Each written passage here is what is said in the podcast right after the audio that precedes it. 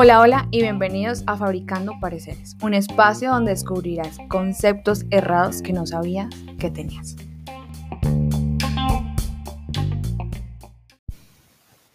Creer que sabemos cuando realmente no sabemos es algo muy común en todos. Hola, soy Lorena y hoy me acompañan Cris y Pau. Bienvenidos a este episodio titulado ¿Usted no sabe quién soy yo? Y con este tema no me refiero a que intenten descifrar quiénes somos nosotros, eh, sino que con ello quiero invitarte a reflexionar en lo que a continuación hablaremos. Y es que muy a menudo nos pasa que creemos tener la verdad absoluta sobre ciertos temas. No sé si les ha pasado que, por ejemplo, se enganchan de pronto en una discusión con alguien que dice, no, yo sé que esto es así y punto, y, está la otra persona y no, eso no es así, y de pronto mm, incluso como que nos molesta un poco que esa persona crea que tiene la verdad absoluta. Bueno, pues les cuento que este es un fenómeno muy común. Y es ese fenómeno de creer que sabemos más de lo que sabemos.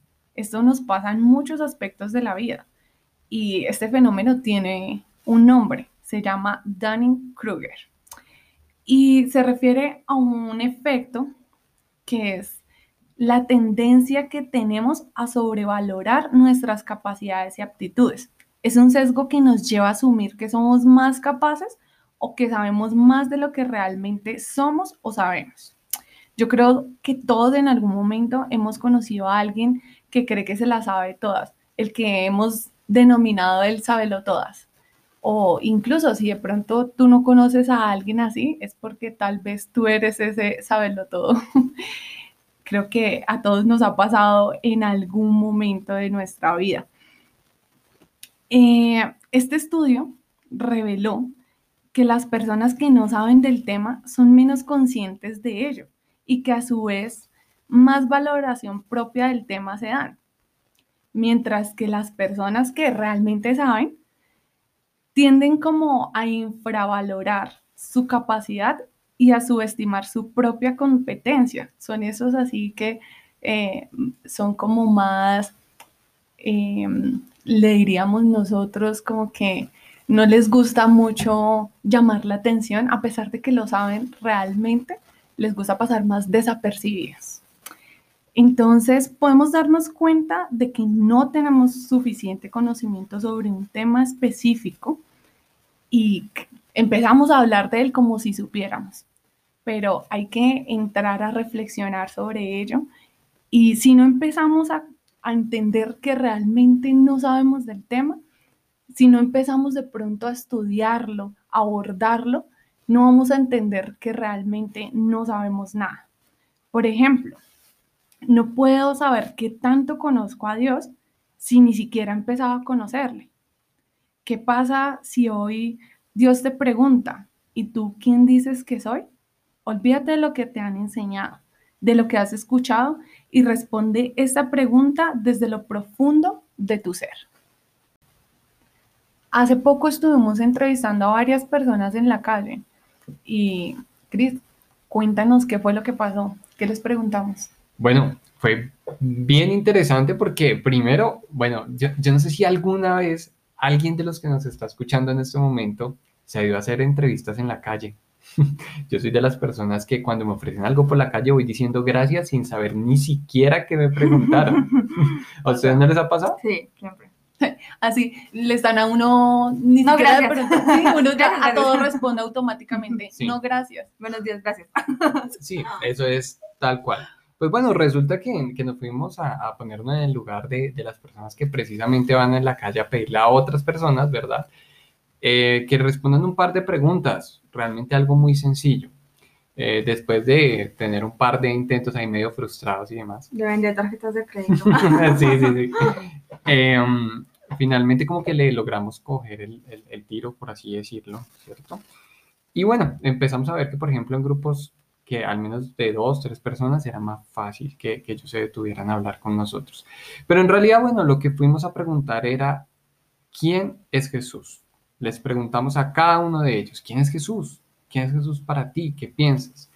Y fue bastante interesante encontrar el tipo de respuestas que nos estaban dando, porque eran personas que, que de, de, entrada nos decían, oiga, pero no, lo que pasa es que yo tengo un concepto muy radical, entonces no te va a gustar mi respuesta. Eh, y realmente lo que, los que les decíamos a ellos era precisamente, eh, necesitamos saber ese tipo de respuestas. Cuéntanos con toda libertad. Y ya cuando la persona se disponía a responder realmente quién era Jesús, entraba en una crisis existencial tenaz. Terminaba diciendo tal vez los clichés que hemos escuchado por muchas personas en general, de pronto que Jesús es, eh, es Dios, sí, pero bueno, que, es como una fuerza, que es como espíritu, eh, pero pues realmente decían que Jesús era diferente de Dios, y que tal vez había existido o tal vez no, pero no lo tenían seguro del todo. Entonces allí, bueno, encontramos eh, bastantes respuestas. ¿Alguna que se te venga a la mente, Lore?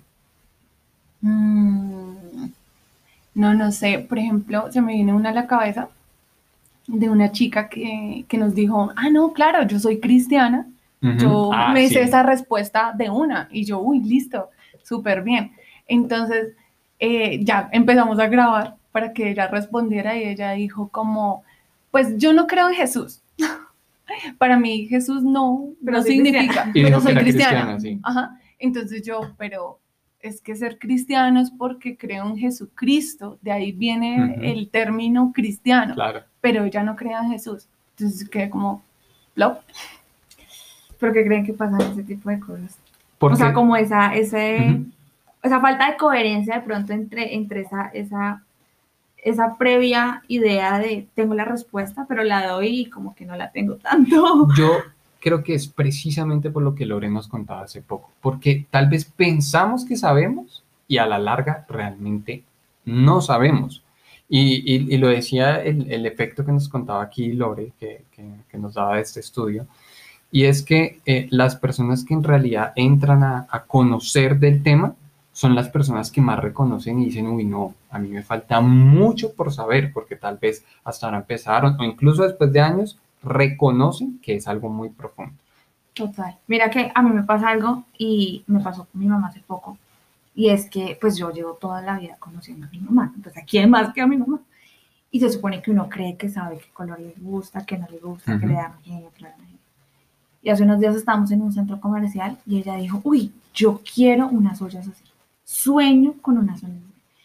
Y yo, pero mi mamá, ¿desde cuándo le gusta ese color? O sea, ¿en qué momento yo no me di cuenta que ella quería unas benditas ollas de ese color? Y alguien dirá, pero llevas toda la vida conociendo a tu mamá. Y pues algo tan, tan trivial como un color de las ollas, pues se supone que es la persona que yo más puedo decir que conozco, que es mi mamá. No le conocía ese gusto. Cuanto más con, con Dios, que, que es alguien o es algo que está eh, primero en, en, una atmósfera distinta a nosotros. Uh -huh. Segundo, que es algo que la mente humana no logra percibir. O sea, eso me pasa con mi mamá, que es tan limitada, que es un ser humano que me puede decir, me gustan las ollas verdes, fin. ¿Cómo será con Dios? O sea, esto es todo el mundo por explorar, porque llevo con mi mamá no sé cuántos años y aún no la, siento que no la conozco lo suficiente. ¿Cuánto más con Dios? Entonces, atrevernos a decir que lo conocemos, creo que es el primer paso para saber que definitivamente no lo conocemos. O sea, si tú a mí me dices lo conozco, yo ya sé que no lo conoces. Uh -huh. Porque sé que es, es imposible, o sea, Así es, un todo un mundo. Así es. Y por si acaso se me pasaba, pero eh, el video con las entrevistas lo tenemos en nuestras redes sociales, ¿no? En Instagram. Entonces síganos ahí en Inside Out Plus. Eh, de todas formas, ahí en, en la descripción del, del, podcast está la, la, cuenta para que vean el video y vean el resto de, de reacciones y demás que tuvieron las personas que amablemente nos ayudaron con las respuestas. Aunque aún así, ¿sabes qué? Yo siento que aunque no podemos decir que le conocemos totalmente, porque lo que les cuento, mi mamá, yo no la conozco totalmente, uh -huh. no me atrevería a decir que en lo absoluto la conozco o no la conozco, uh -huh. porque finalmente ninguno de los dos extremos es bueno. Decir como no, no conozco nada de Dios y pues súper bien, pues no. Porque recuerdo mucho cuando Jesús le preguntó a los discípulos como, bueno, ¿y ustedes quién dicen que son? Uh -huh. O sea, eso nos da a saber que aunque él sabía que nadie, nunca, con este cerebro que tenemos tan limitado, íbamos a lograr entender a totalidad quién es la otra persona, quién es Dios, aún así, él no quiere que nos quedemos como en la ignorancia, como en no, pues no sabemos quién es Dios, entonces ni idea. No porque el hacerle esa pregunta a los discípulos nos deja ver que le importa quién es él. O sea, que le importa que el ser humano conozca Así quién es él. Entonces unos decían, no, es el Mesías, no, es un profeta, no, es no sé qué. Bueno, pero tú quién dices que soy yo? O sea, ¿tú sabes quién soy yo? Como dijeron hace unos años, bueno, ¿y usted quién cree que soy yo? Entonces creo que, que, que el más interesado de que sepamos quién es es él. Sí, y como tú lo dices, definitivamente eh, Dios, por supuesto, que, que nos dejó ese manual de instrucciones, ¿no? Nos dejó la Biblia, em, en donde consignó a través de su inspiración eh, todo lo relacionado a su vida, em, y allí podemos aprender mucho de él. Por supuesto, como decía Paula, realmente no lo vamos a conocer 100% por las limitaciones que tenemos, por el plano en el que vivimos, pero sí es importante conocer lo que eh, pues tenemos, tenemos a la mano y lo que Él nos permite conocer. Y creo que debería ser una preocupación de todos, porque pues realmente que nos pregunten algo que pensamos que sabemos y no lo sabemos a la final, pues puede ser un tema eh, delicado. Y realmente, pues a la larga, muchas personas dicen que quieren tener una relación con Dios. Y así como Paula nos contaba con su mamá, ella a pesar de no tener algunos conocimientos de algunas cosas muy específicas, estoy seguro de que sí debe conocerla muy bien.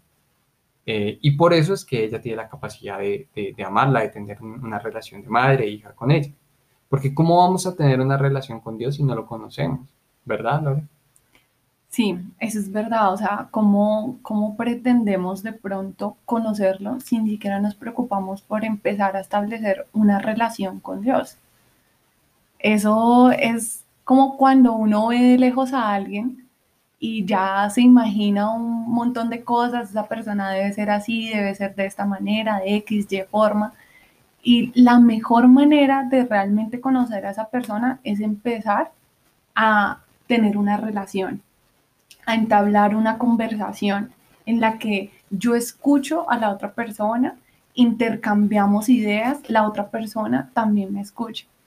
Y mucho más en relación a conocer a Dios. Esto es mucho más trascendental, porque a medida que conocemos a Dios también empezamos a entender quiénes somos nosotros.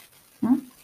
Ya para ir concluyendo, eh, de todo lo que hemos hablado, y es que el mismo que hizo las estrellas, los cielos, la tierra y todo lo que en él habita, incluido nosotros con nuestra complejidad de ser humano, que decíamos como, Paula nos decía, no, pues mi mamá salió con esto, que yo digo como, ¿what? O sea, ¿por qué mi mamá sale con eso? El mismo que nos creó a nosotros, te dice hoy, usted no sabe quién soy yo, conóceme más. Hoy hoy te, invito a conocer realmente a Dios, no como una religión, sino como una relación donde te acercas a Él y conoces más de quién es Él. Un hombre en la Biblia dijo, de oídas te había oído, mas ahora mis ojos te ven. Cuando te atreves a vivir la experiencia con Dios, aprendes a verlo mejor, no solamente de lo que me hablaron, de lo que escuché, no, de lo que tú has vivido con Dios. Dios es tan grande e infinito que realmente hay mucho más por conocerle. En Dios siempre hay mucho más.